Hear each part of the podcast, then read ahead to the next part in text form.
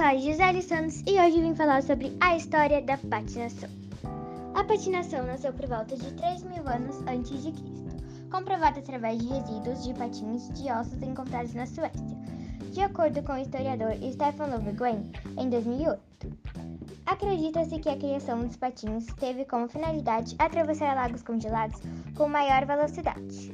De acordo com Frederico Formenti, em 2006, o desenvolvimento de estudos sobre a evolução da locomoção sobre gelo, encontrando resíduos de um patins feito de ossos há 1800 anos antes de Cristo.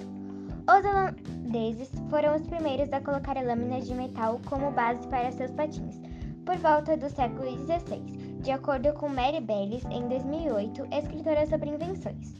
Os patins de rodas foram reconhecidos pela invenção de Joseph Merlin em 1760, na Bélgica. A primeira parente de patins de rodas foi o webbeds, que eram duas paralelamente tradicional. Foi em janeiro de 1863, feita por James Leonard Clinton, que foi também o fundador da primeira associação de patinagem de rodas de Nova York.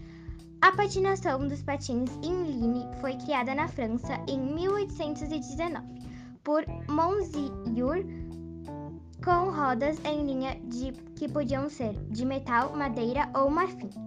A patinação artística. Esta é a modalidade em que os patinadores patinam so sozinhos para apresentar suas rotinas. As apresentações são sempre acompanhadas de músicas e combinam a dança com elementos técnicos da patinação. Os patinadores são avaliados com relação à técnica e ao grau de dificuldade. Então foi isso, por hoje é só. Eu comecei a gostar de patinação através de uma série que o nome dela é Soluna. Se você ainda não assistiu e está interessado sobre patins, vai lá e é muito legal. Então foi isso, tchau!